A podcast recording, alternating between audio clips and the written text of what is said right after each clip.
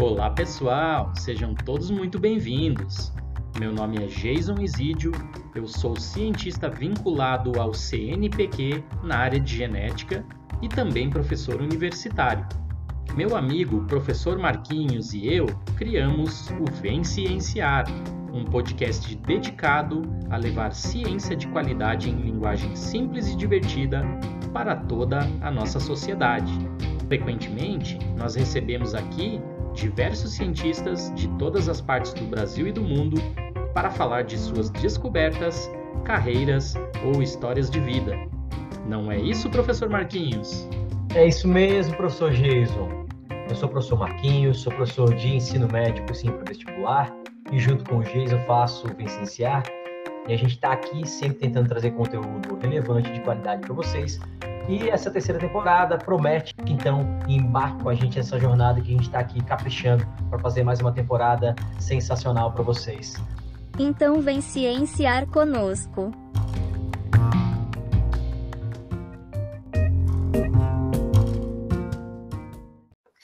Alô, galera que acompanha o Vem Cienciar, podcast este que está entre os 10% mais compartilhados no mundo do Spotify.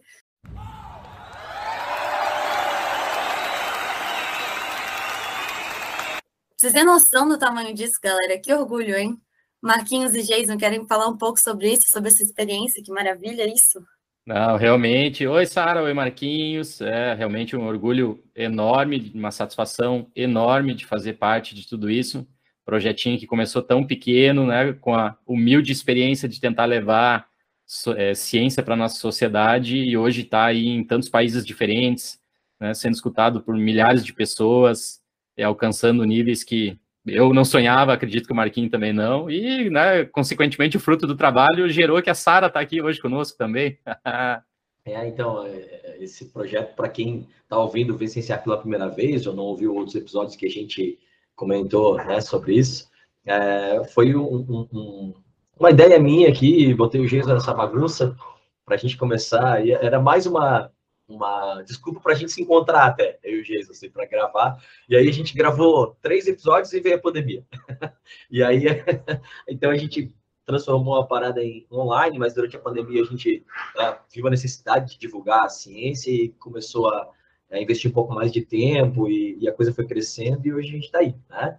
Ainda um trabalho independente, né? eu sempre gosto de deixar claro que a gente não recebe nada, não monetiza nada aqui, né? então é um trabalho né, de ciência é, pura, assim, né, porque a gente tem essa vontade, né, é, e está dando muito certo. Como a Sara falou, a gente está entre os 10 mais compartilhados do mundo, é, e isso para a gente nunca, nunca pensamos em chegar nesse, nesse nível, né? E a gente agradece a Sara aí por tá, é, por ter aceito esse desafio de estar com a gente. Obrigado, viu, Sara? Os números nossos no, na Apple Podcasts, eu nunca entendi muito, muito bem porquê, mas eles são muito melhores, né? Spotify, a gente está meio que crescendo agora, é estranho isso. É, trabalho de, de, formiguinha, né? Vai aos pouquinhos e a gente vai, vai chegando ao nosso objetivo, que é divulgar a ciência o máximo possível. É, tá certo, parabéns, é uma honra participar daqui, muito obrigada também. Enfim, então, galera, indo direto ao ponto, hoje o nosso episódio é sobre atividade física, e a gente vai conversar com a Cecília Débora, representantes do projeto Vincular, que é um projeto muito lindo, muito interessante, que ajuda pessoas aqui da Grande Florianópolis, né, adultos, que têm depressão. Então tá aí um tema bastante importante de ser discutido, né? Tá muito em alta. Finalmente as pessoas estão conversando sobre isso, né? Muito importante. E eu estava lendo que o projeto ele é baseado na teoria da autodeterminação, é isso mesmo? Que propõe que as pessoas só conseguem manter um hábito se elas, por exemplo, o de praticar atividade física, né, já que é o, o foco do nosso episódio de hoje, se elas têm motivação, obviamente, e se elas apresentam os três seguintes fatores, que são autonomia, competência e vínculo, certo? Mas eu não vou dar mais spoilers, não vou falar aprofundadamente sobre o assunto, porque a Cecília e a Débora estão aqui para isso. Então, continuem acompanhando o episódio, que eu tenho certeza que ele vai ser muito interessante, muito legal. Beleza, galera? Vamos começar então? Vamos cienciar? então, Marquinhos, quer ser o primeiro a se apresentar aí? Fiquei sabendo que é aniversário dele. Vou dar parabéns aqui para Marquinhos.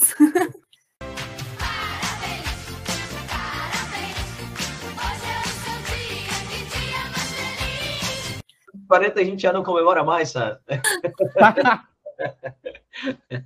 então, gente, eu, eu, vou me apresentar aqui para a Cecília e para a Débora. Né? Eu sou o Marquinhos, a gente está aqui nessa empreitada de divulgação científica né, desde 2020 com o professor Geis e agora com a Sara.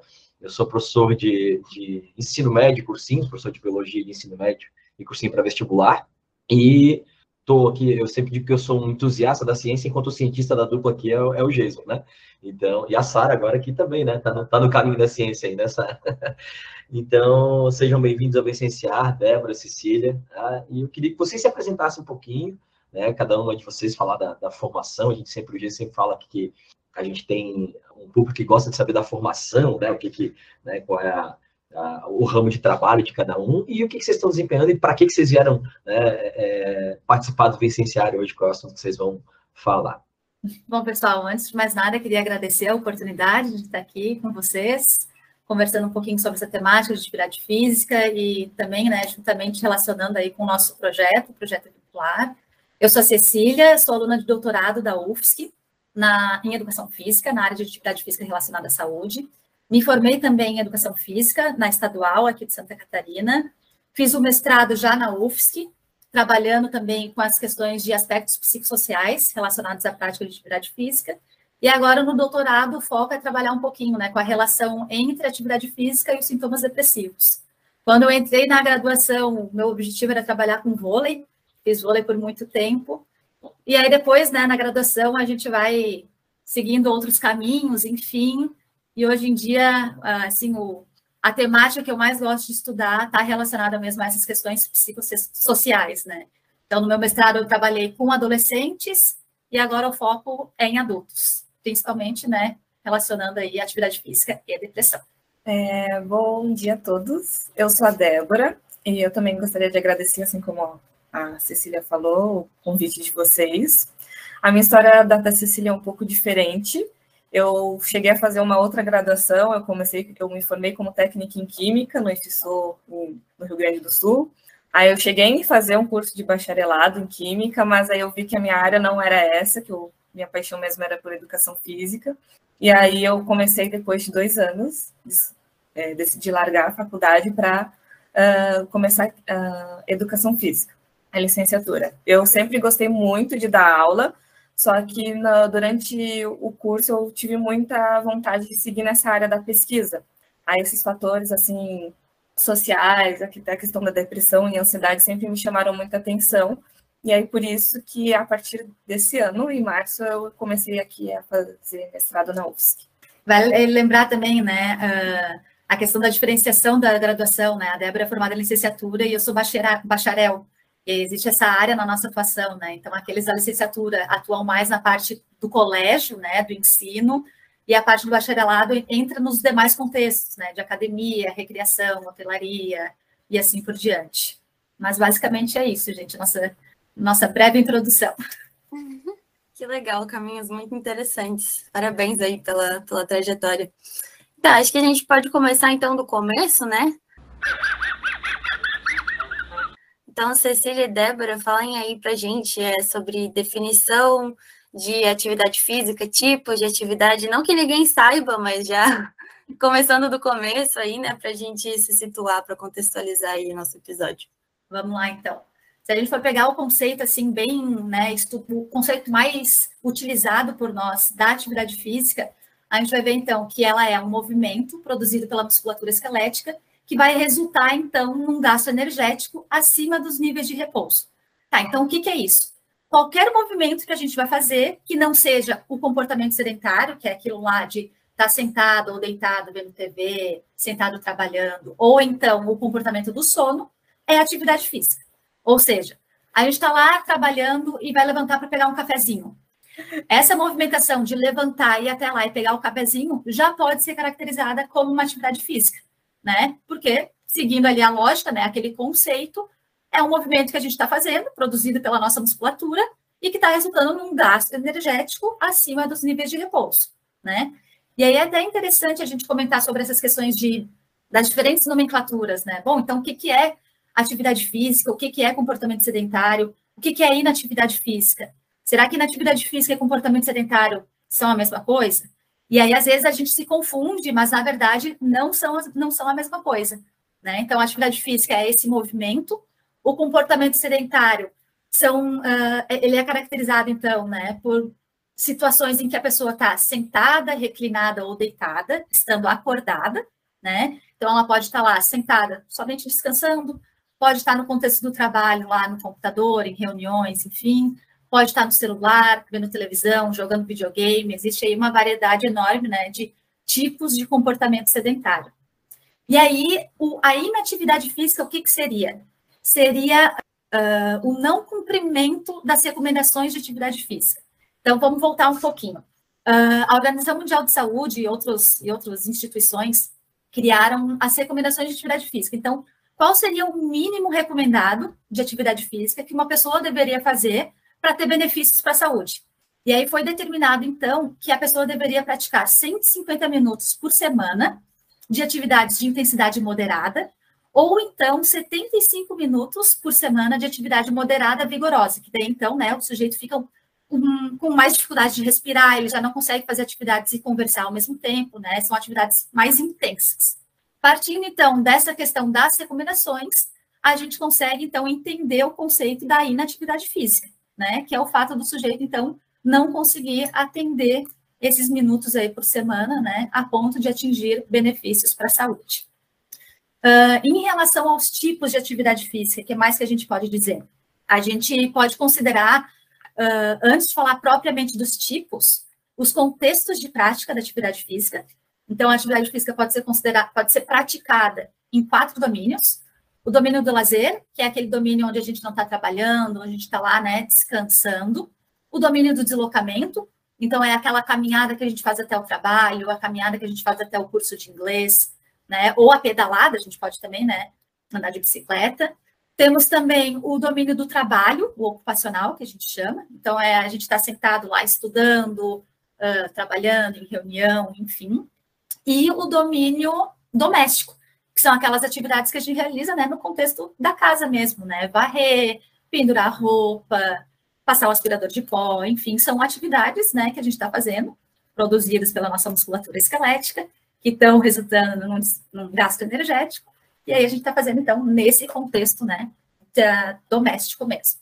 Além disso, quando a gente fala em educação em atividade física, a gente pode considerar as diferentes intensidades. Então, a gente tem a intensidade leve, né, que são essas caminhadinhas que a gente faz, esses pequenos deslocamentos que a gente faz, né, para pegar o, o cafezinho, para dar uma caminhada ali até o ponto de ônibus, enfim as atividades moderadas, que a pessoa já tem, né, já consegue ver um certo esforço para desempenhar aquela atividade, e as atividades vigorosas, que daí então é aquela aquela atividade que faz suar mesmo, que faz a pessoa ter dificuldade de respirar, é aquele pancadão mesmo, né?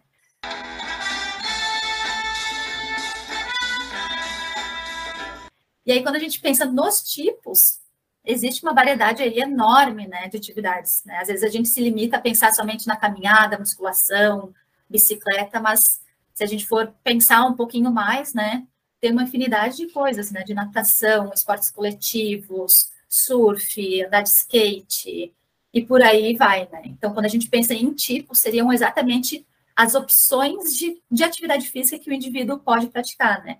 Nesses quatro domínios aí específicos da área. Débora, algum complemento aí para me ajudar? Claro, é, só para complementar o que a Ceci falou muito bem. Ela falou sobre as recomendações, mas ela falou sobre as recomendações no caso dos adultos, mas para cada população, tanto para idosos quanto para crianças, são é, recomendações diferentes. Aí vale a pena, às vezes, dar uma olhada no guia, por exemplo, de atividade física brasileiro, ou no próprio site da Organização Mundial da Saúde também. E além disso, apesar, a maioria das pessoas sabe que a atividade física tem diversos benefícios, às vezes não sabe exatamente quais são os benefícios que pode trazer, mas sabe que é importante fazer e mesmo assim elas não atendem essas recomendações. Então, é importante que a gente procure por espaços que elas possam fruir de várias atividades. Porque às vezes as pessoas associam sempre atividade física com exercício físico, que também são dois conceitos Exato. diferentes. Então, exercício físico ele tem que ter duração, intensidade e periodicidade, e tem que ter um objetivo para você melhorar alguma função do seu corpo. E atividade física pode ser, por exemplo, no lazer, como a Ceci falou, de deslocamento. Então, as pessoas sempre associam a atividade física com exercício físico e acham que só vão ter benefícios se forem para academia. Mas aí elas vão na academia, elas não se sentem com um vínculo, porque às vezes o público, por exemplo, se uma pessoa com um pouquinho com excesso de peso e ela vai numa academia de crossfit, pode ser para todas as populações, mas às vezes ela não vai se sentir pertencente àquele grupo e provavelmente ela não vai continuar fazendo atividade física. Então, é importante, às vezes, que a pessoa tenha ciência, é, conhecimento de que existe outras modalidades que ela pode fazer para benefício dela, só que às vezes ela fica com medo de procurar. Então, de, algumas cidades não têm tantas oportunidades, se a pessoa morar em Santa Catarina, acaba que ela tem mais oportunidade pelo que eu estou vendo aqui agora que eu me mudei para a cidade. E é bem interessante isso uh, que a Débora falou, né, da diferença entre atividade física e exercício físico, né? É outra nomenclatura que a gente que eu acabei esquecendo de comentar, né? Então, o exercício físico ele tem que ser planejado, estruturado e repetitivo, né? Enquanto a atividade física não. É, é, tá aí a diferença, né? A gente consegue ver que todo o exercício físico é uma atividade física, mas nem toda atividade física é um exercício físico. Né? Então, por isso é legal a gente entender esses conceitos, essas diferenças, né? Para a gente perceber como é que funciona esse, esse mundo aí da, da prática corporal. Isso. Em, aula, inclusive, eu faço sempre, quando eu dei essa disciplina no período de estágio da licenciatura para o ensino médio, eu fiz até uma brincadeira. Eu falava atividade, e aí as pessoas tinham que responder ali se considerava esse exercício físico atividade física. Aí eu não sei se vocês têm interesse, eu posso fazer essa brincadeira com vocês aí, para vocês verem, para ficar um pouco mais dinâmico, tá? Por exemplo, uma pessoa vai na academia duas vezes na semana com treino de 45 minutos com o objetivo de melhorar a saúde. Isso é exercício ou atividade física? Exercício. Isso. eu me uma pessoa, ela quer treinar, por exemplo, para uma maratona. Então, uma vez na semana, ela sai para correr 3 quilômetros, porque é o período de tempo que ela tem, é exercício e atividade física. Mas é toda semana. 3 quilômetros só. 3 ah, quilômetros. Que acho que tem uma questão de definição do tempo ali, né, Débora? Isso, aí depois ela vai, mas começa com 3 quilômetros, depois ela vai melhorando, vai aumentando o tempo. Ah, então acho que é exercício. Tá. E vocês aí de cima que estão no meu quadradinho de cima, é. Ah, eu chutaria exercício também, mas agora eu não sei mais. Já fiquei confusa, né? É complicado. Mas como ela tem um, um objetivo, de ir, por exemplo, uma maratona, ela tem uma, uma frequência na semana uhum. e tem uma distância, óbvio que depois, conforme ela vai melhorando as condições dela, é, condições corporais, ela vai acabar correndo mais distâncias, né? Mas quando ela começa com isso, acaba sendo exercício. Estruturado e planejado. Né? Exatamente, né? obrigada por aquelas palavras. Agora, eu, nós aqui decidimos fazer uma pedalada num domingo. É exercício ou atividade física? Atividade.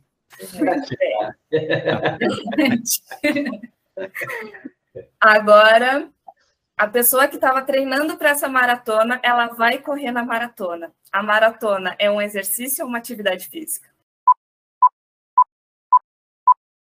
Ah, e agora? exercício. Eu vou ficar com atividade física. Você? É, eu ia dizer exercício, ia errar já. É uma atividade de exercício físico. Ai, não sei. Tinha. Aí é considerado uma atividade física porque não tem periodização, tempo e duração. Vai ser um momento específico ali, no caso, né? Verdade. Embora ele pratique, ele faça o exercício físico, né? Aquele pontinho ali vai ser só uma prática de atividade física. Legal, legal. O Jason quer falar aí, né, Jason? Era justamente sobre isso, só para contar um caos da minha, da minha carreira. A Sara conhece nossos ratinhos lá e a gente fez um trabalho uma vez com um mestrando argentino. Era justamente assim, ele tinha diferentes situações onde o rato poderia se exercitar ou treinar. E eu lembro a gente submeteu o artigo científico e tomamos um pau dos revisores, porque eles vieram justamente, vamos, vocês têm que esclarecer aqui. Quando o animal tem a rodinha de correr na caixinha dele, que ele pode ou não correr lá na rodinha, é uma atividade física. Quando vocês estão colocando ele todo dia na esteira para correr tantos minutos, para ver o músculo dele, para ver a capacidade pulmonar, enfim, outras coisas, é um, é um treinamento, né? Já passa a ser um exercício, não é mais uma atividade física. E aí ele fez a gente mudar toda a lógica do artigo, título, resumo, a palavra, corrigir tudo, reinterpretar dado. Mas enfim, foi publicado, deu certo, o mestrado terminou, tá tudo certo. Se o licenciado existisse antes disso aí, já tinha facilitado o teu orientando.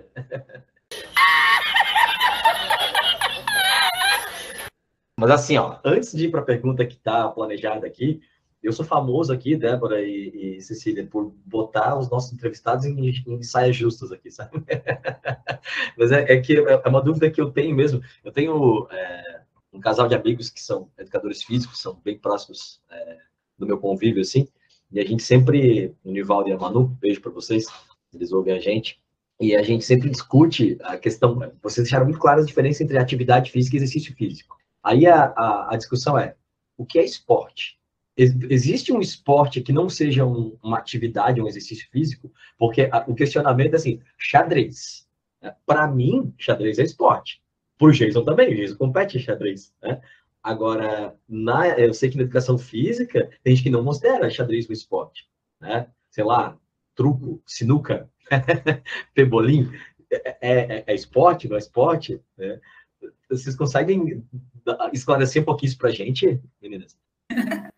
Ó, já estava empurrando para a Débora. Ó, Débora, vai contigo, eu complemento. então, exatamente. Quando eu entrei na graduação, também teve essa discussão e eu não aceitava. Eu demorei bastante. Eu demorei uns seis meses para aceitar de xadrez, por exemplo, era esporte. Para mim, tinha que, ter, tinha que suar para ser considerado exercício ou esporte, né? Mas, sim, Agora sim, sob pressão, mas fica mais difícil. Mas é que uh, o esporte ele é considerado quando, por exemplo, ele tem uma tem que ter regras bem definidas, tem que ter uma institucionalização, então outras pessoas, é, então é uma coisa uma atividade mais organizada. Não pode ser, por exemplo, ah, uma brincadeira de pega-pega. Tem regras definidas, as pessoas sabem brincar, mas não tem uma instituição formada. Então, por isso que não algumas atividades são consideradas esportes e outras não. A, o xadrez agora o pessoal aceita mais, né? Mas agora outra briga que está tendo também é com esportes, né? Que é o, aqueles jogos de tiro também tem bastante preconceito que falam que não é esporte, mas, mas também tem que ter todo um preparo, tem estratégia, tem também uma institucionalização e tem regras. Não sei se estou esquecendo de alguma coisa também. Que não, acho que é, esporte.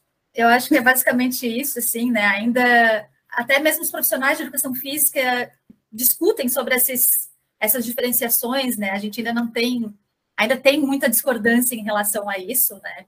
E, e a gente vai pensar também nessa questão, né? De esporte, jogos, o que, que é jogo, o que, que é esporte, o que, que é brincadeira, né? É um, é um contexto bem amplo, né? Um assunto bem amplo. Então, se a gente for pensar nos jogos de tabuleiro, o que, que a gente considera? Né? A gente estudou, eu estudei isso na minha graduação, na parte de é, recreação e lazer.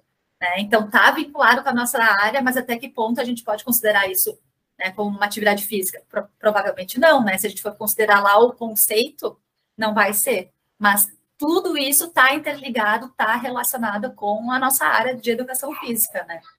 É. E outra coisa também que eu até pensei que fosse comentar dos Exer Games, ah, sim, é que aí eles, eles são esporte, não sei se vocês conhecem os Exer Games, sabe que é, é, são jogos de videogame ativo. Aqui do, a Cês comentou isso porque por três anos eu estudei isso durante a minha graduação, os Exer Games. Então, por exemplo, jogos que vocês provavelmente conhecem, aquele Just Dance, tem o DDR. Então, são você utiliza o seu corpo para poder jogar. Então, esses são considerados Exer Games, mas eles ainda são mais aceitos pela, pela educação física por eles usarem movimentações, porque usa bastante o cardio, dependendo da, da atividade que você escolher. Então, então vão ter esportes que não são atividades físicas, né? Você pega, por exemplo, eu sempre penso muito no xadrez no poker, né? Que é uma coisa muito organizada, mundial e tal. Meu irmão gosta muito de jogar poker, ele, ele participa de campeonatos e tal, é tudo muito organizado, tem regra, tem, né, tem um, uma instituição, né? Como a Débora falou, mas não é atividade física. É. Ocorre um esforço cognitivo, mas não um esforço físico. Né? É, há um gasto calórico, né? Mas não, não um cardio, né? Como a, é, como a é. falou. É, mas eu fugi um pouco do assunto, peço desculpas, eu vou voltar aqui para o assunto, tá? Porque é, a, a, minha pergunta para vocês, e antes de fazer a pergunta, vou contar um pouquinho, a gente sempre conta um pouquinho da nossa história aqui, né, Geisa?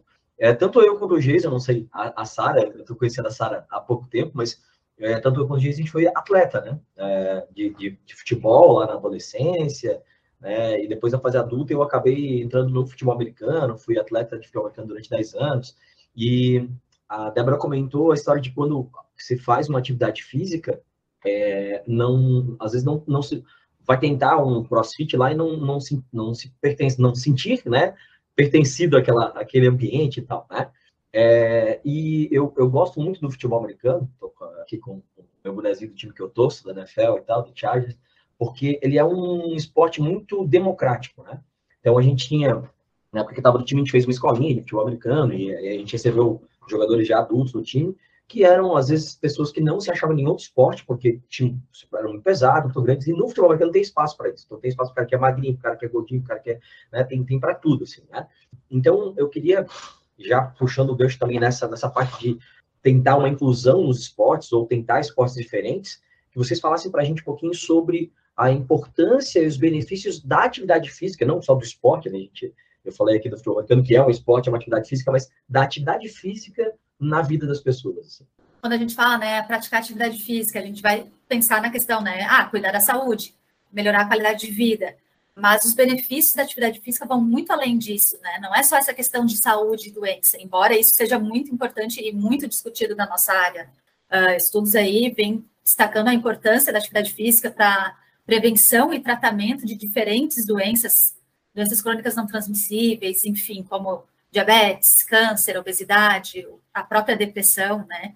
Mas se a gente for pensar um pouquinho, ir um pouco mais além, os benefícios vão, vão além, né? A gente consegue uh, perceber benefícios fisiológicos, né? Então, manutenção da densidade óssea, redução da adiposidade, melhoria ali nas questões de uh, glicemia, enfim, né? Outros biomarcadores, questões, benefícios também uh, sociais, né? Que foi bem isso que o Marquinhos estava falando, né? A pessoa ela conseguir se sentir pertencida, ela, ela se percebe que, que, faz sentido a presença dela lá naquela prática de atividade física ou de exercício de um, de um exercício físico, né? A interação que ela está tendo com, com os colegas, enfim, então isso é bem importante.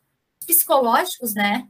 A pessoa que pratica um exercício físico, putz, ela se sente melhor, ela reduz os níveis de ansiedade, né? Se sente mais bem-humorado, aumenta a autoestima. E aí é importante também a gente ver que, dependendo da fase da vida, a gente consegue identificar benefícios específicos. Por exemplo, vamos pegar uma criança que está lá fazendo uh, uma escolinha de futebol. O benefício que ela vai mais perceber, se a gente fosse perguntar para ela, enfim, ou a gente mesmo observando, é essa parte da questão de socialização, né? Ela está ali fazendo amigos, se desenvolvendo, enfim. Se a gente pega agora um idoso, né? Vamos lá para outra ponta. Ok, claro, a questão social é muito importante, né, nessa fase da vida, mas talvez eles percebam outros benefícios, né? Talvez ali para ele a prática de atividade física esteja tenha uma importância maior em função dessas, desses benefícios fisiológicos, né? Ele está fazendo lá aquela atividade física porque está uh, com alguma doença pulmonar, enfim, alguma coisa, o médico pediu para ele fazer. Então, dependendo da fase, a gente consegue, né, identificar benefícios diferentes. Outra questão também que a gente pode ver é em relação a, ao desenvolvimento da criança, né? Voltando lá para a infância, adolescência. Outros benefícios que, que a atividade física pode trazer, né? Então, desenvolvimento tanto motor, cognitivo, social e afetivo. Então, o motor, de ele conseguir desempenhar aquela função, aquela habilidade, né? Vamos pegar o caso do futebol ali, o drible. Olha o gol! Olha o gol! Faz! Olha o gol! cognitivo, de ele conseguir interpretar, por exemplo, as regras, como é que funciona lá aquele jogo, o afetivo, de ele conseguir lidar com os sentimentos dele. Então, por exemplo, ele está numa competição e ele perdeu.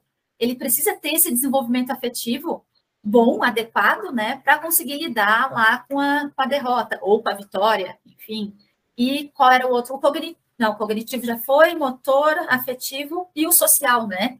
Que é justamente como ele vai conseguir uh, interagir com o colega, com o oponente e assim por diante, né? Então, aí a gente consegue identificar diferentes benefícios dependendo da fase da vida, dependendo do, do domínio, do contexto ali que a gente está tá analisando, né? Fisiológico, social, psicológico, enfim. É, é, só pegando um gancho aqui que a Cecília falou do, das, das crianças. Eu sou professora de um instituto, né, de uma ONG, e a gente dá aula de futebol para crianças aqui. E Ontem foi meu último dia, estava fazendo inventário. Quando eu saí, assim, foi bem na hora do recreio, ver os meus alunos tudo me abraçar, falando, professora, eu jogo muito bem futebol. A gente jogou contra os adolescentes e a gente ganhou. Então, é, dá para ver, assim, que eles ficam bem. Quando eu converso com os pais, como é um projeto social, então a gente acaba fazendo, tendo mais essa aproximação com os pais. Eles falam, nossa, agora ele está conseguindo se comunicar. Ele não é tão tímido como ele era antes. Então, assim, é muito prazeroso para quem trabalha com eles. A gente consegue ver isso eu e acredito que seja com todas as populações. Eu também trabalhei com adultos com deficiência e dava para ver também que eles tinham vontade de estar tá lá sempre, ter frequência, conversar, fazer mais atividade. Alguns até quando é criança ou quando ou com essa população que eu trabalhava, a gente falava sobre às vezes o benefício da alimentação que eles tinham que ter, eles começavam a trazer outros hábitos também saudáveis para complementar isso que eles estão fazendo. Sim, vou completar ainda mais uma questãozinha. A gente até tinha comentado na pergunta anterior e eu lembrei aqui dela de novo, né? Que a Débora comentou. Muitas pessoas sabem já, né, da importância da atividade física, mas ainda assim a gente percebe uh, uma prevalência muito baixa de pessoas que atendem aquelas recomendações que a gente comentou, né? Então, poucas pessoas ainda, né, tanto aqui a nível nacional quanto mundial, uh, ainda a prevalência não é, né, tão boa como a gente esperava. E isso, às vezes, também ocorre em função de fatores associados à atividade física. Né? Então, a gente percebe, por exemplo, que alguns fatores sociodemográficos estão relacionados à prática de atividade física. Vamos dar um exemplo. Uh, normalmente, os estudos indicam que mulheres costumam praticar menos que homens. Né? Por que será isso? Talvez seja em função do ambiente que elas estão praticando, talvez seja por questão físicas, né? No sentido, ah, não quero suar, algo do tipo. Em relação à idade, a gente percebe que as crianças costumam praticar mais, né? Quanto mais novo, maior a prática. E conforme vai passando os anos, a pessoa vai deixando de praticar atividade física. Renda e escolaridade também estão relacionadas, né? Pessoas com baixa escolaridade ou com uma renda menor costumam praticar menos. Talvez, né, pela falta de oportunidade de prática, né? E aí a gente pode pensar aí em algumas possíveis explicações para isso, né? E aí, em relação a esses fatores associados, a gente tem, então, esses sociodemográficos, temos fatores relacionados à condição de vida, a, comportamentos de risco, né? Então, será que aquela pessoa que passa um tempão na frente do computador ou na frente da televisão tem mais ou menos chance de praticar atividade física? Será que aquela pessoa que consome álcool em excesso vai ter mais ou menos chance de praticar atividade física? Então, a gente consegue ver que existem diferentes fatores e diferentes né, uh, contextos, vamos dizer assim, né, sociodemográfico, psicossocial, de estilo de vida, que vão afetar também a prática, né? Então, embora a gente saiba dos benefícios, muitas vezes a gente não consegue praticá-los em função disso, né? Desses, desses elementos aí que estão associados a, a, ao comportamento ativo. Tem uma perguntinha antes do Geisa, não deixei o Geisa falar hoje ainda, desculpa, professor Geisa, né? logo vou deixar. é que eu vi, Débora, Cecília, várias vezes, assim, de várias pessoas, da área, inclusive.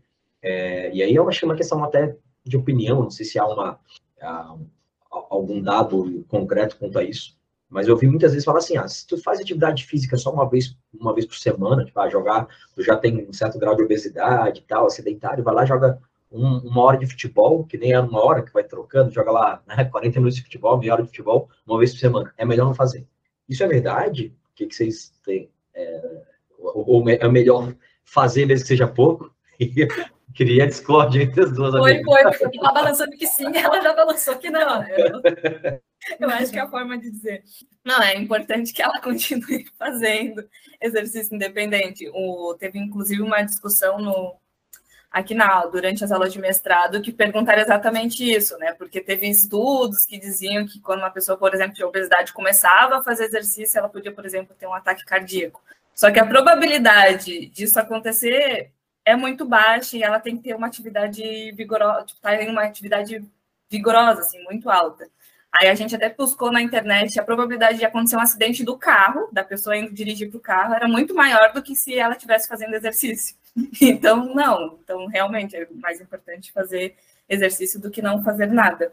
E só pegando um pouco aqui a questão do gancho que a Cecília comentou, e só complementando, às vezes tem essa questão de, de estereótipo, né? Que é uma, uma outra a, estudo que eu fazia bastante, inclusive foi meu TCC, que é a ameaça de estereótipo. Então, quando é, eles ameaçam pessoas, assim, comentários que fazem pessoas que estão em vulnerabilidade não se sentir pertencentes. Então, por exemplo, dizer para uma mulher que ela não pode jogar hockey, rugby ou até futebol americano, porque é um esporte masculino, dizer para uma pessoa que é gordinha que ela não pode fazer atividade física porque ela pode causa do sobrepeso dela, ou até uma pessoa com vulnerabilidade social, por exemplo, ah, golfe, tênis é um esporte de rico, então isso daí também são fatores que fazem com que a pessoa não pratique atividade física. Eu acho legal essa discussão, porque se a gente for pegar né, as diferentes áreas da educação física, eu acho que as pessoas podem ter opiniões diferentes, né? Então, a gente que é da área da atividade física e saúde, eu, pelo menos, defendo a ideia de que qualquer atividade é válida. Se ele só tem uma vez na semana para praticar, pratica. Algum benefício ele vai ter. Pode não ser o benefício fisiológico que ele precisava, mas ele vai ter algum benefício emocional, enfim, né? Então, eu defendo a ideia de que faça, independente, né? Se for uma, cinco vezes na semana. Agora, se a gente for pegar, sei lá, uh, profissionais da área mais da biodinâmica, né? Que trabalha bastante com essa questão de fisiologia, enfim, desempenho, alto rendimento, talvez eles não defendam essa ideia, né? Talvez eles digam que não, precisa ter sim um mínimo de, de frequência, de duração, de intensidade para a gente conseguir uh, alcançar, ter algum benefício, né? E às tá, vezes uma atividade até meio é, bem leve já faz benefícios. A gente tem o projeto, a gente vai até falar um pouquinho mais dele, que é o Move Mais, que trabalha com pessoas com sobrepeso. E a gente faz uma avaliação no início do semestre e depois no final, e deu para ver que todos eles melhoraram a condição física deles, eles conseguiram fazer o período de corrida de 2.400 metros mais rápido, eles relatam isso, eles, é, inclusive ontem a gente se encontrou, eles falaram que eles buscam fazer mais caminhada, atividades que eles já não faziam antes, por conta desse, é, desse desses comentários que o Marcos comentou também com a gente. Uh, tem alguns estudos né, que destacam a questão de guerreiros de final de semana. Acho que vocês não devem ter ouvido esse, esse termo aí. What? Então, vamos supor assim, ó, uh, eu pratico atividade física, exercício, vamos pôr, né, que é planejado, estruturado, tem um objetivo. Eu faço, então, segunda, quarta e sexta musculação, tá? Com aquela duração X, com a intensidade Y, faço lá tudo programadinho ali, três vezes na semana. E eu vou gerar, então, um volume total né, de, de exercício praticado. E a Débora não. A Débora só consegue fazer a academia uma vez na semana. Só que é, então, né, esse termo que a gente chama, né, guerreiro de final de semana. É aquela pessoa que só foi lá num diazinho e fez tudo que ela podia. Vocês acham que a gente vai ter uh, benefícios iguais ou não? Ou, ou seria necessário, né, é necessário um espaçamento, ou ela que fez tudo de uma vez só, né? Ela fez tudo acumulado num único dia. Vai adiantar, não vai adiantar? O que, que vocês pensam sobre isso? Eu vou lá na minha é. opinião. Eu acho que não, faz diferença. Acho que tem que ser espaçado. Tudo de uma vez é, só. Eu também. Quando a gente considera o volume total, né? Se a gente pegar o volume total de prática, porque eu pratiquei a mesma coisa que ela, só que, né, num tempo diferente. Os benefícios são os mesmos, são os mesmos. É sério? Tá bem apontando isso. Não funciona ser guerreiro do final de semana. Pode ser um guerreiro de final de semana que não tem, não tem problema. Claro, né? Isso depende também do, do que, que a gente está analisando ali dentro, né? Volta de novo naquela questão, que benefícios que vai trazer? Talvez, fazendo espaçado, a gente consiga benefícios específicos, né? Ou diferentes daquele do guerreiro de final de semana, né? Mas se a gente pega o volume total de prática, de modo geral, a gente não difere, vai ter o mesmo benefício. Ah, vou pegar os meus assessores de corrida, assessoria de corrida que eu faço. Não, tu não pode correr dois dias seguidos. Tem que ser, tem que dar intervalo. Não, agora eu vou correr. Claro, né? A gente vai pensar agora numa academia.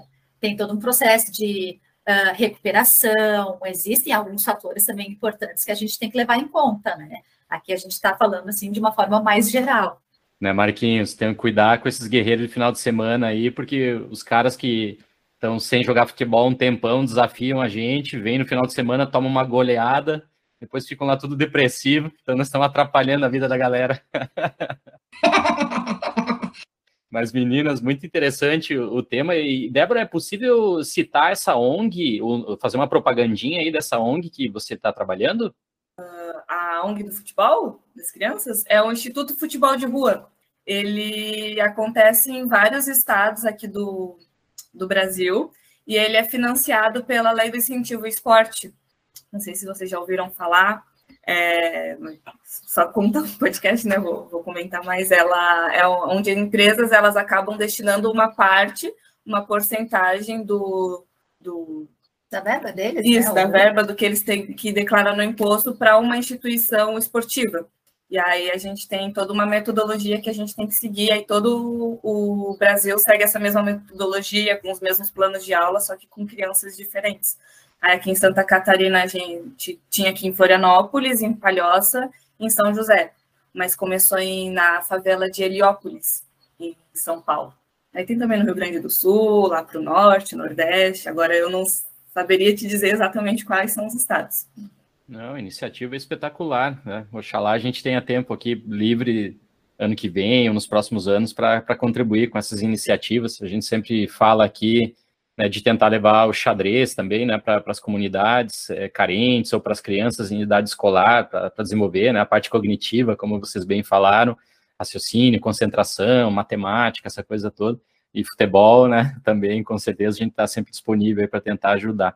E acho que ficou muito claro para todos os nossos ouvintes, né, em, nas perguntas que o, que o Marquinhos fez do roteiro ou fora do roteiro.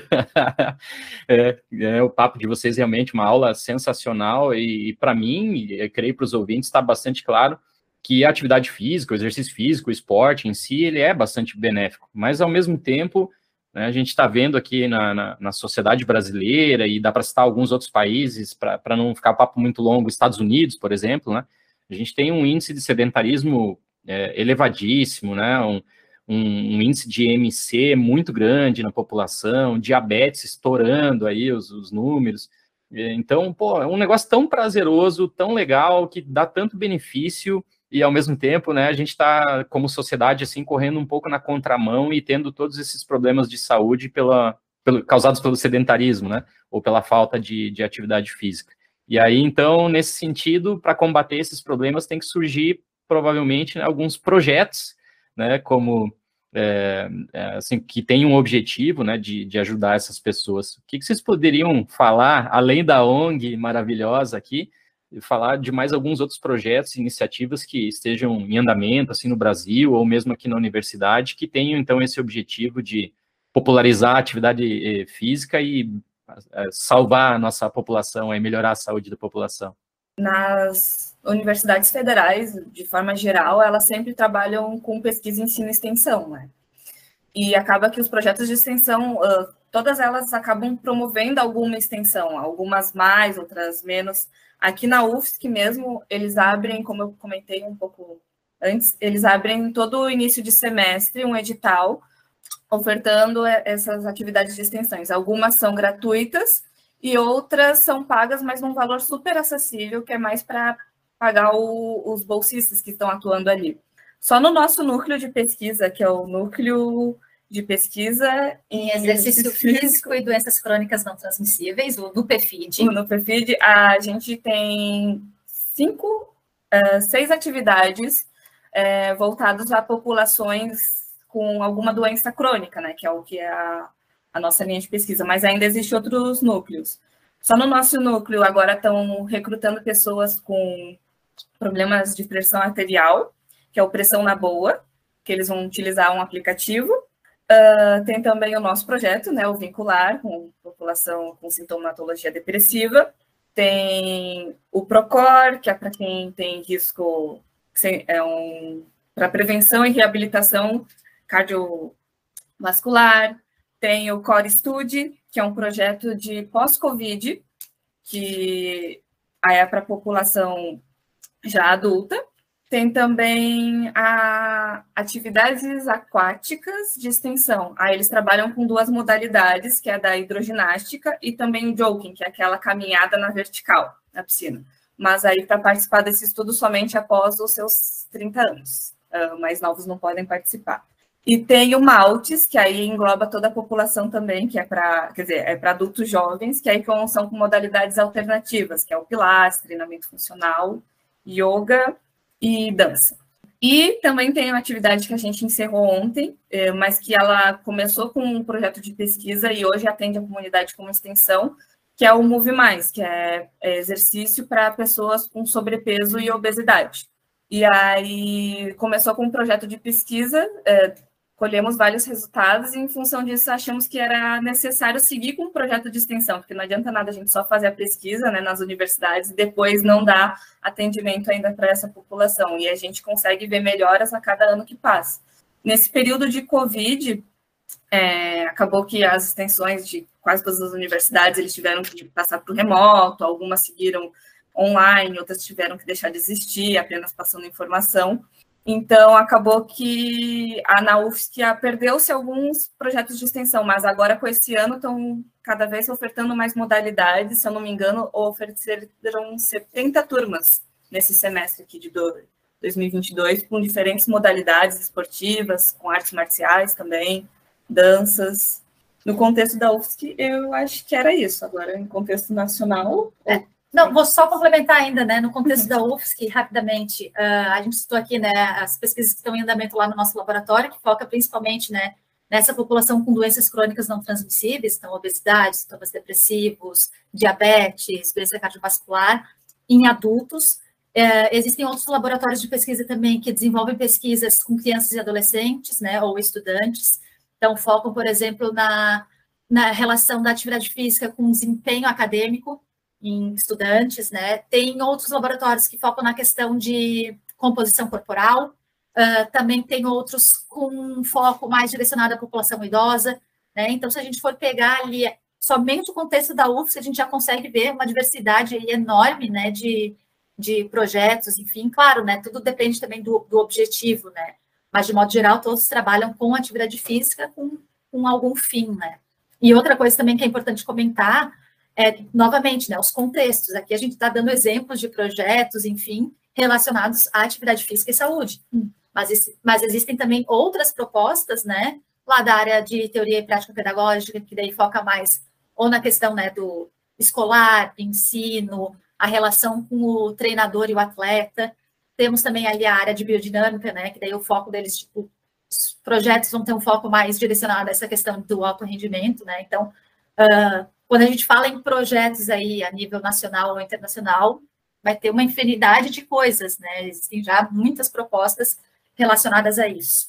É, é, e vale lembrar também que sempre é bom procurar até dentro da própria cidade. Às vezes tem instituições, às vezes você só ajuda, por exemplo, para pagar uma quadra, um espaço, ou às vezes até são ONGs mesmo, só que na, nem sempre é bem divulgado. Por exemplo, eu vim de Pelotas, é uma cidade grande, mas não tão grande quanto Florianópolis. E lá tinha, eh, tinha eu participava do esporte de hockey, que também tinha vários adeptos, inclusive mais adeptos ao esporte do que aqui em Florianópolis, que também tem atividade. Então, às vezes tem essas escolinhas que é gratuita, é sem fins lucrativos e também não são financiadas pelo uh, pela lei, essa lei do incentivo ao esporte, porque às vezes não tem conhecimento, às vezes é muito burocrático que tem que fazer, as pessoas simplesmente preferem só realizar elas. Então, às vezes, até no site da própria prefeitura sempre é divulgado eventos. Final de semana passado foi, teve um evento de patinação na beira-mar, às vezes tem maratona de ciclismo, então é sempre bom ficar, uh, procurar, geralmente na área da prefeitura, essa área esportiva, sobre as atividades que as pessoas podem realizar. Aí, no contexto do Brasil, né, pegando mais geral, a gente consegue ver o Ministério da Saúde tem se esforçado né, para desenvolver de, alguns projetos, alguns tipos de estudo, enfim.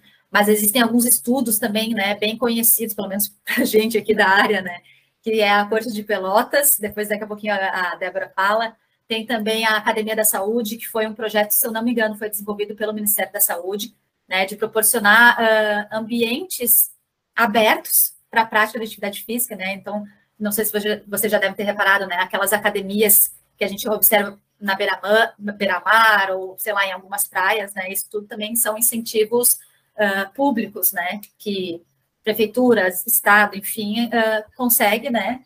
Recursos e consegue uh, inserir aqui na nossa cidade e em outros locais do Brasil, né? É, em relação à Corte de Pelotas, é um, é um estudo feito na Universidade de Federal de Pelotas, e ele já tem alguns anos, agora de cabeça assim eu não vou me lembrar, mas é que ele faz um acompanhamento a cada 12 anos das pessoas. O quê? Como? Então, óbvio que para antes dos anos 2000, acaba que não tem tantos dados, assim, porque não conseguiam ter tanto acesso às pessoas como tem hoje, que hoje tem internet, vocês conseguem é, chamar as pessoas para fazer videochamada para fazer as perguntas e ver como elas estão. Mas é um estudo interessante porque eles avaliam desde a, da gestação, então eles avaliam como as mães se comportam, o tipo de atividade física que elas fazem, até a criança crescer adulto. A cada 12 anos as crianças são chamadas, é, eles recrutam novas crianças e elas têm um acompanhamento. A minha sobrinha faz parte desse estudo, e aí quando ela foi fazer o pré-natal, a minha, minha cunhada foi fazer o pré-natal, Aí já tinha uma menina com a planilha perguntando se podia fazer parte do estudo. E aí ela tem acompanhamento agora anual, mas antes era mensal. É, a cada semestre perguntava qual era a atividade que a mãe estava fazendo, como é que estava alimentando. E aí esses estudos estão trazendo várias é, informações e achados interessantes, mostrando como é que é o comportamento das pessoas, como é que estão se, é, se modificando, que aí eles comparam as pessoas antes, né, de todo toda essa tecnologia com de agora. É legal, né? A gente consegue ver diferentes propostas, né, dentro da área da educação física. Então, estudos de acompanhamento em que, em que a gente consegue monitorar, né, ver as mudanças ao longo do tempo, estudos mais de intervenção, né, que a gente consegue muitas vezes uh, ir além de laboratório ou dentro de campo e extrapolar para prática clínica mesmo, né, a vida real também das pessoas. Enfim, e aí também, né, complementando essa questão de projetos, coisas que relacionam a atividade física no contexto aqui da, da cidade, de fora, uh, dia 6 de abril é o Dia Mundial da Atividade Física. Então, normalmente nesse dia, né, diferentes instituições, sejam elas vinculadas à área da saúde ou não, promovem atividades, né, justamente para conscientizar as pessoas, né, sobre a importância da atividade física. Então, empresas mesmo que não, não tem nada a ver com a, com a atividade física, fazem atividades, né? Diferentes órgãos e instituições promovem alguma atividade com esse, com esse objetivo, né? De tentar uh, estimular a pessoa a praticar, né? E mostrar um pouquinho, né? Sobre as import a importância, os benefícios, aquilo tudo, né? Que a gente já conversou aí anteriormente. É, além dessa, desse dia que a Cecília comentou, existe também outros dias, por exemplo, tem o dia do desafio, não sei se vocês já ouviram falar, Geralmente quem promove ele é o SESC. Então, geralmente ocorre em maio. Esse ano foi no dia 25 de maio. E aí as pessoas fazem atividade física é, e aí elas tentam relatar qual é a atividade física que elas fizeram. Então, é, é um questionário bem simples de prazer, mas só para as pessoas é, terem um, uma mensuração de quem é estava praticando atividade física nesse dia. Aí, provavelmente, ano que vem vai ter, acho que não foi definida a data, mas no máximo, dia 31 de de maio é que ocorre esse dia do desafio também. Deixar um grande abraço para o meu amigão, professor da Federal de Pelotas, aí, Fernando Vermeister, desenvolve esses trabalhos super interessantes que a, a Débora citou. Legal. É, eu queria Bom, eu, eu acho que uma das maneiras muito importantes de devolver para a sociedade, né, um pouco sobre essa história que a gente sempre sente um pouco obrigado, né, no, no dever, né, de devolver para a sociedade que uma universidade federal nos proporcionou. Acho que uma das, das maneiras da universidade é, devolver é com a prática esportiva, né, os projetos de extensão. Eu fui aluno na UFSC, depois já formado, fui aluno do projeto de extensão de judô. comecei a fazer judô já adulto, é, com a professora Sensei Saraí. Saraí, um, um beijo para a senhora. aposentada já, e então foi um projeto de extensão que foi muito importante para mim. Inclusive, quando, quando acabou o projeto, falta de verba e tal, eu acabei parando o judô, né? É, voltei aí há pouco tempo, fazer umas aulas ou outra, mas é difícil de conseguir judô para adulto que não seja para competição, né? que era um lugar que você tinha é, uma, uma saída, né? Uma opção. E aí eu queria que vocês falassem para a gente, Débora, Cecília, um pouquinho sobre o projeto vincular, exatamente. Quais são os objetivos, qual é a metodologia, né? Como é que vocês aplicam esse projeto que vocês estão fazendo parte aí. Bom, então o projeto vincular tem como objetivo proporcionar aulas de aconselhamento, educativas, práticas sobre atividade física para a redução de sintomas depressivos. Como a Sara ainda comentou no início do podcast, né, uh, esse projeto foi baseado na teoria da autodeterminação. Essa teoria diz, então, que para o indivíduo adotar e manter um comportamento, e aí, nesse caso, atividade física, ele precisa estar motivado intrinsecamente. E para que ele esteja motivado, ele precisa uh, estar satisfeito com as três necessidades psicológicas básicas, que é autonomia, competência e vínculo. E o que, que é isso, né? A autonomia é a capacidade do indivíduo se sentir empoderado, de ele ter a opção de escolher aquilo que ele quer fazer. A competência é quando ele, te, ele se sente eficaz, quando ele se sente capaz de fazer alguma coisa. E o vínculo está relacionado a essa questão, né? De se sentir pertencido, acolhido, né? De, de ver que ele consegue né, ter conexões com as pessoas que estão à volta dele. E aí, o nome do projeto, Projeto Vincular, veio justamente em função disso, né, na tentativa de vincular corpo e mente e vincular também esses três elementos da teoria. E aí, né, como complemento ali, a palavrinha vincular termina em lar, que também é um dos nossos objetivos, né, tentar criar um ambiente acolhedor, né, em que a pessoa se sinta uh, à vontade lá dentro e totalmente né, livre de julgamento. Ali a gente vai estar conversando sobre questões né, delicadas e respeitar né, toda a individualidade da, dos participantes. Para participar do projeto, existem alguns critérios, né? Então, a, é, gente está selecionando adultos de 20 a 59 anos que tenham sintomas depressivos. Então, esses sintomas eles vão ser identificados a partir de um questionário. Não necessariamente a pessoa precisa já ter o diagnóstico da doença tá? Não é preciso. Uh, e ela também precisa ter ou algum dispositivo eletrônico com câmera e, micro, e microfone instalado, né? Computador, tablet, celular, porque alguns dos nossos encontros vão ser online. Então, o nosso projeto ele vai desenvolver mais ou menos 50% dos encontros presenciais e 50% no formato online. O que mais? E aí, como é que faz para participar desse projeto, né? O primeiro passo é o indivíduo preencher um questionário online que a gente disponibiliza o link, ou a pessoa pode entrar em contato com a gente também pelos, pelo nosso Instagram e e-mail, que a gente passa daqui a pouquinho. Ela vai preencher, então, esse questionário para a gente conseguir identificar esses critérios de elegibilidade. Feito isso, a nossa equipe verifica ali, né, se ela está atendendo ou não os critérios, e aí a gente passa a informação se ela foi selecionada ou não. Aqueles indivíduos que foram selecionados vão, então, responder outra, uma bateria de, de questionários também, né, outros questionários para a gente verificar nível de atividade física, comportamento sedentário, enfim, né, as variáveis do nosso interesse. E aí a gente vai pegar esses participantes e vai dividir ele em dois grupos. O grupo controle, que vai manter as atividades deles habituais, não vai ter nenhuma alteração, e o grupo intervenção, que é aquele grupo que vai, de fato, né, participar da intervenção. Essa intervenção, né, que consiste nessas aulas de aconselhamento, educativas e práticas, elas vão acontecer duas vezes na semana, uma duração de uma hora e meia, e ela vai se estender ao longo de 16 semanas, então vão ser quatro meses de acompanhamento. E aí a gente dividiu nessa intervenção em quatro blocos principais. O primeiro bloco é um bloco de contextualização, então onde a gente vai trazer questões mais teóricas, né, mostrando a relação entre atividade física e sintomas depressivos. O segundo bloco um bloco mais de, uh, que a gente chama de adesão, que é informando, assim, uh, orientações é, gerais e específicas para a prática de atividade física. Então, a gente vai estar tá preparando o indivíduo, né, para começar a, a fazer essas atividades físicas. O terceiro bloco, que é o bloco de ação, que é o bloco de execução, é o momento onde a gente vai ter bastante prática e a gente vai conseguir uh, mostrar para eles, né, os diferentes contextos, formas e tipos de atividade física que eles, que eles podem praticar. E o último bloco é o bloco da aderência, né, ou a manutenção. Então, a gente vai passar algumas informações uh, sobre como ele pode manter aquele comportamento a curto e a longo prazo. Feito isso, então, a gente repete todas as nossas, a, a gente aplica novamente, né, questionários, enfim, para a gente comparar como é que foi, né, esse antes e depois.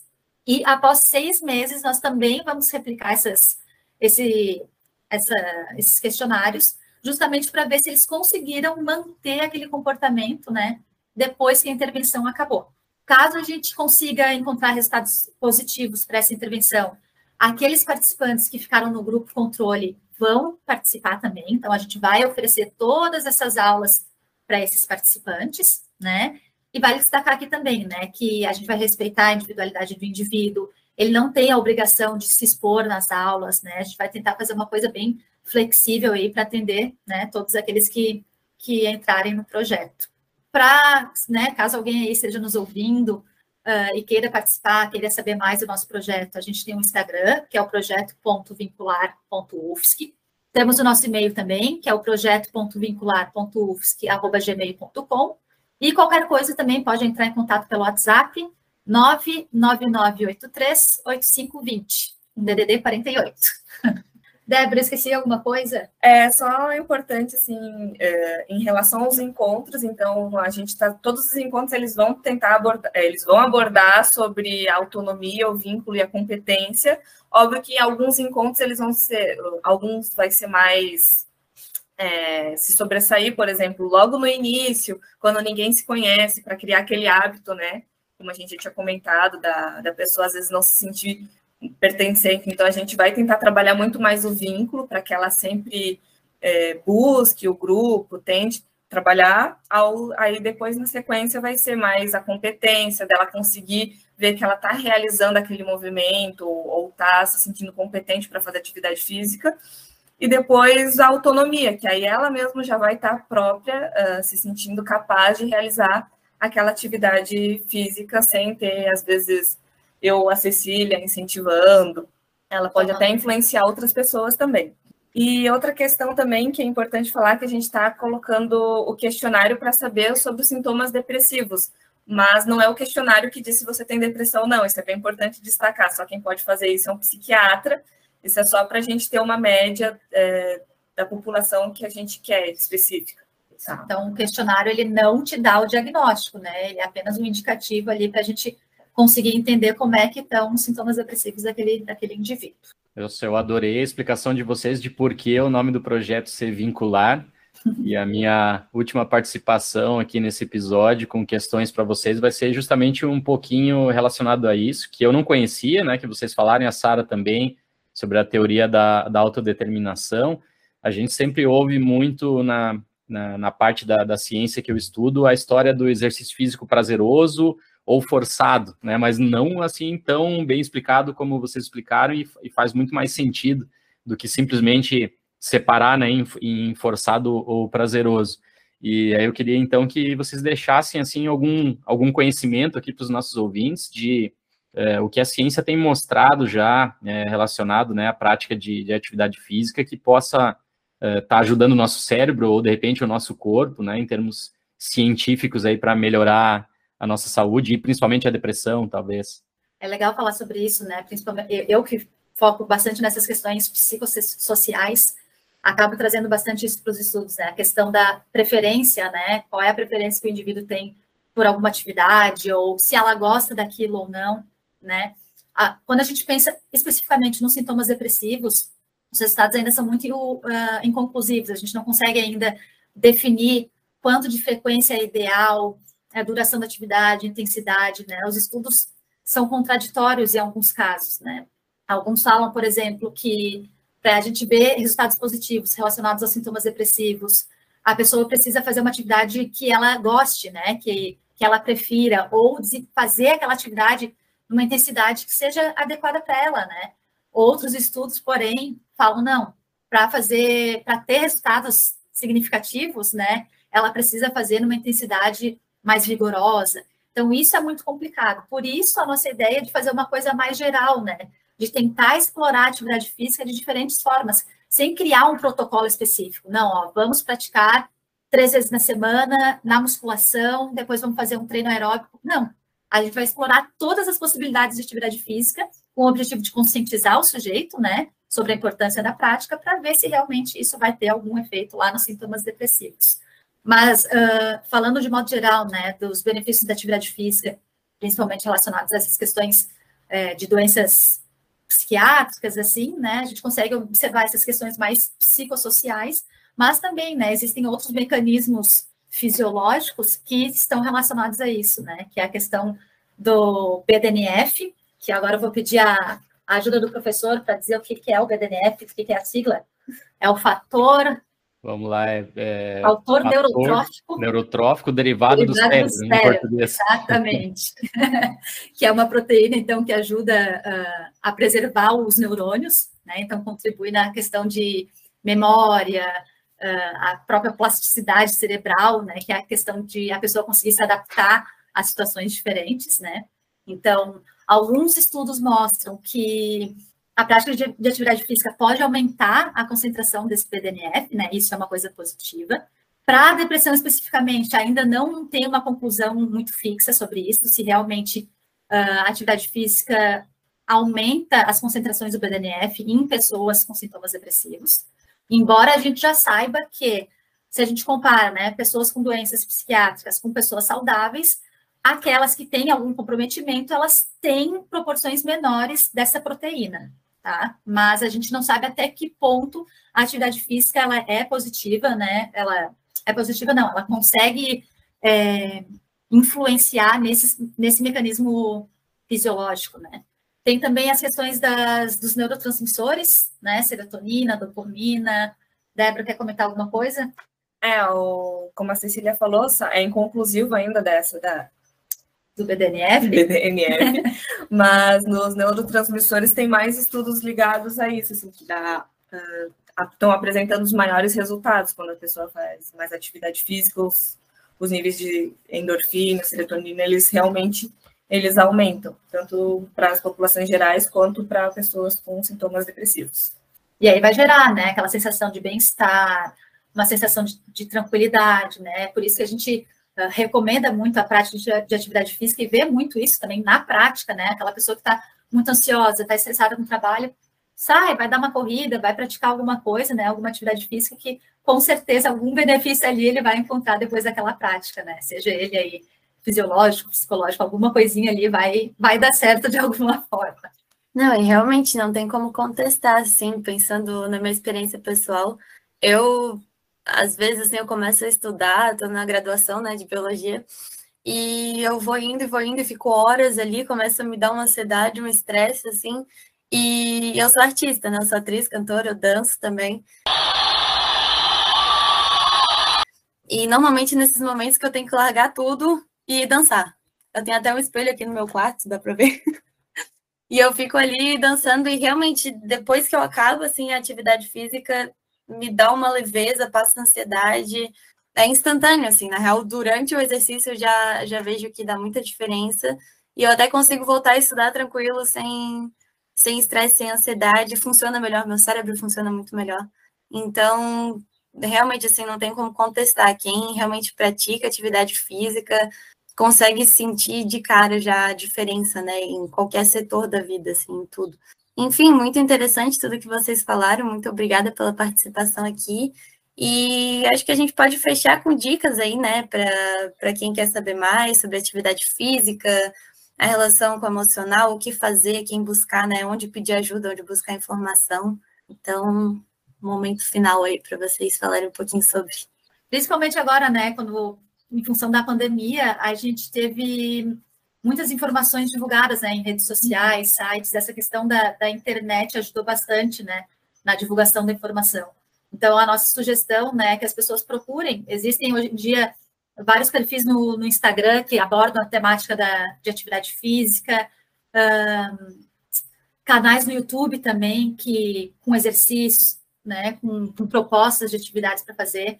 Um detalhe, né, claro que a gente tem que, que tem que destacar aqui é que o ideal, né, é que a pessoa sempre procure para um profissional de educação física, né, para entender, saber das orienta as orientações, né, mais adequadas para aquela prática, mas ainda assim, hoje em dia a gente já consegue encontrar bastante conteúdo de qualidade na internet, né, é importante sempre filtrar, né, não é tudo que a gente escuta, que a gente vê por aí que é verdade, mas uh, ainda assim a gente consegue encontrar bastante coisa bacana na internet, né? Em relação à atividade física, exercício físico, eu até coloquei aqui algumas, algumas dicas, né? Existe também o um podcast Exercício Físico e Ciência, do professor Fábio Dominski. Lá ele trabalha também com algumas, ele, ele traz algumas informações de artigos científicos, por exemplo, mas de uma forma mais facilitada, né, para que as pessoas consigam ter um entendimento melhor do que que que, que, que está sendo abordado naquele artigo.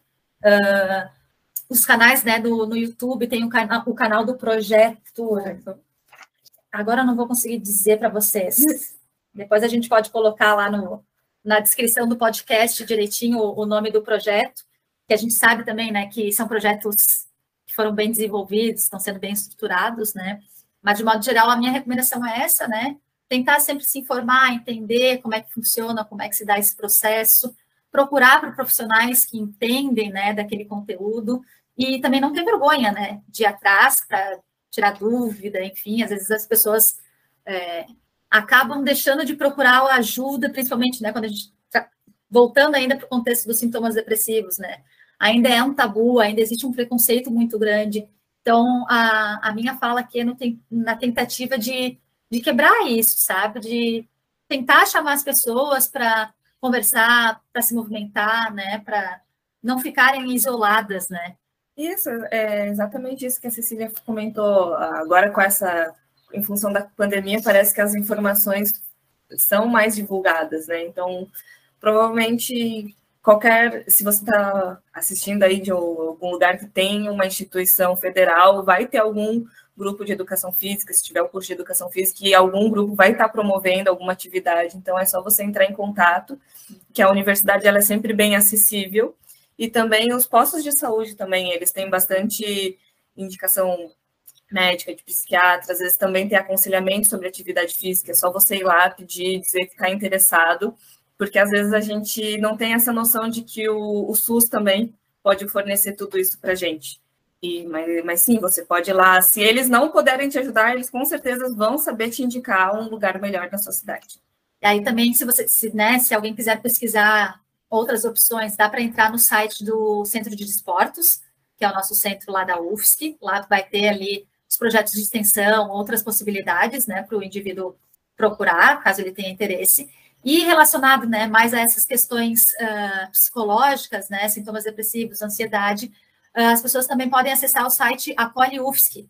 Lá vai ter uma abinha com diversos locais onde ele pode procurar ajuda, né, tanto no hospital universitário, os centros de atendimento é, de atenção psicológica, as unidades básicas de saúde, lá vai ter bastante opção, assim, é bem legal, que está tudo encaminhado, como a pessoa pode entrar em contato, enfim. Uh, acho que que a grande, a grande mensagem é essa, né? A pessoa precisa se interessar e ir atrás, né? Daquilo que ela está que ela tá precisando e necessitando naquele momento. É a etapa mais difícil, é procurar por alguma ajuda, porque depois que procura, você consegue encontrar várias alternativas. Com certeza. É, e qualquer esforço já faz uma grande diferença, né? Como vocês falaram, às vezes só praticar atividade física uma vez na semana você já vai ter benefícios, né? Então, o importante é não desistir e correr atrás, que existem projetos, existe ajuda por aí, é só ir atrás. Né? É, não é uma atividade, não é uma tarefa simples, né? Às vezes a gente tem dificuldade. Eu mesma, enquanto profissional de educação física, muitas vezes tenho dificuldade de saber, né, onde recorrer, para quem, com quem falar, né? Então a nossa tentativa aqui é tentar disseminar um pouco mais de informação, dar dicas, sugestões de, de como fazer acontecer, né? Mas a gente também reconhece uh, a dificuldade, né, em relação a isso é que, é, para mim, talvez para Cecília também, como a gente é da área de educação física, a gente conhece vários projetos. Então, para a gente é muito simples. Ah, tem aqui em Florianópolis é uma cidade que investe muito nisso, nas escolas mesmo. Não podem comer, por exemplo, já indo na alimentação também, não é recomendado que levem bolachinha recheada, só pode comer comida saudável. Nem todos os estados do, do Brasil são assim. Mas para a gente é muito natural. Mas agora, quando eu, a gente sai um pouco da nossa caixinha, vai para conversar com pessoas dos outros cursos, elas não sabem onde tem campeonato de maratona, onde é que procura esses projetos, onde é que a gente tem um edital. Então é sempre bom passar essas informações assim. Que realmente tem muitos, em todas as cidades tem, só que não é bem divulgado, esse é o maior problema. Então é isso, então? Fechamos? É isso, fechamos. Então tá, obrigada, Cecília, Débora. Foi um episódio muito interessante. Eu sabia que ia ser assim já no começo pelo tema, né? Tem muita coisa para falar, muita coisa interessante. É, obrigada, Marquinhos, também. Obrigada, Jason. E é sempre uma honra participar aqui do projeto, da, do podcast, sempre muito divertido. Hoje foi muito divertido, agora eu vou ter que me controlar mais para falar atividade e exercício corretamente nos contextos certos. Até quando eu fui falar ali no final, fiquei, putz, será que eu falei certo? Era atividade aqui ou exercício físico? Agora não foi mais. Até Mas a gente. legal. Oi? Até a gente se confunde. É, imagino. Não tá. Obrigada. Pessoal, a gente também a gente também agradece a oportunidade novamente tá, de estar aqui. Nos colocamos à disposição também para conversar sobre outras temáticas, participar de outros, de outros episódios aí do podcast, tirar dúvidas, enfim. E, e é isso. Obrigadão mesmo pela atenção e, e, pela oportunidade de estar aqui. Foi um prazer estar aqui com vocês hoje e conhecer todos vocês. Exatamente. Faço as palavras da Cecília as minhas. Eu, ela gosta mais de conversar do que eu, então faço mais informação. Tá, Débora, Cecília, eu queria agradecer a disponibilidade de vocês, né, e dar essa aula para a gente aqui, e tirar as minhas dúvidas, né, que eu trago coisas fora do roteiro sempre. Sara, obrigado. Né? Obrigado. Feliz é, final de ano para todos vocês, gente. Valeu, galera. Valeu, Sara. Valeu, Marquinhos. Parabéns, meu querido. Que seja um ano de uma próxima volta no sol aí, de muitas felicidades para ti, para o podcast, para o teu cursinho, para a tua saúde, né? É, para quem não sabe, para quem está chegando agora, Marquinhos é o meu irmão de, de outra mãe aí que a vida me deu. Estamos né? juntos nessa jornada há bastante tempo. Cecília, Débora, é um prazer enorme conhecer vocês, mesmo que ainda virtualmente, né? Mas foi uma aula espetacular mesmo, aprendi um monte, e isso é o legal de fazer o podcast, a gente aprende um monte. Tenho certeza que nossos ouvintes vão gostar bastante também. E tomara, né, vocês arrecadem vários voluntários aí para o projeto vincular porque iniciativas como essa são muito importantes para a nossa sociedade mesmo. Um grande abraço para vocês todos aí e até o próximo episódio.